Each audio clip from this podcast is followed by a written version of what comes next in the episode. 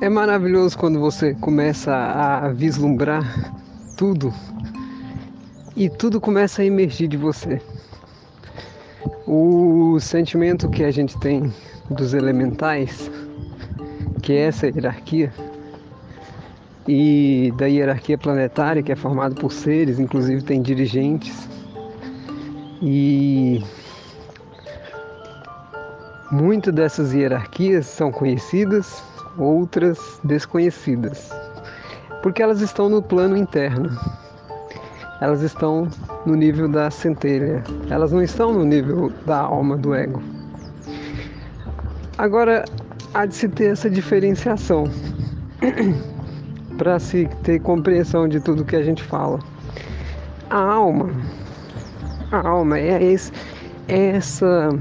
Vocês, ó, quando se projeta uma consciência para se experienciar, então, quando esse fio de vida ele se projeta da fonte para ter experiência, ele recebe uma, a gente diria que uma forma espiritual.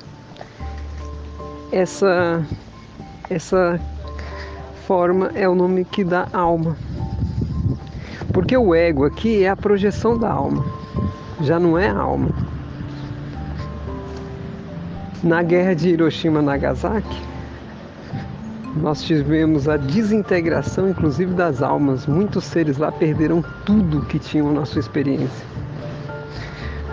Mas então ficou compreensível, né, que no nível da alma, que é esse que projeta aqui o ego, nós, nesse próximo nível aí, e as pessoas que fazem viagem astral, conseguem experienciar isso com bastante riqueza.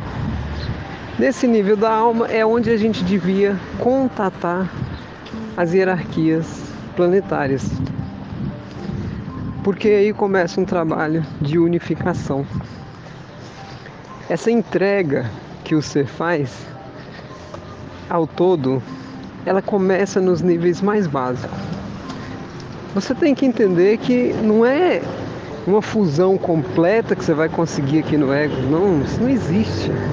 Isso não existe, gente. É a partir da alma, do próximo nível, que começa a ter essa entrega. E a fusão é a entrega.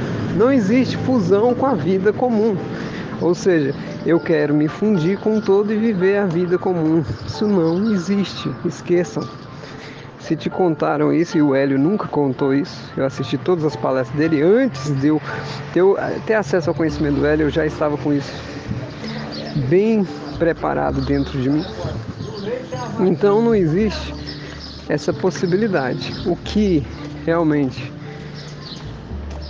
é de medida urgente essa entrega da alma ao processo das hierarquias.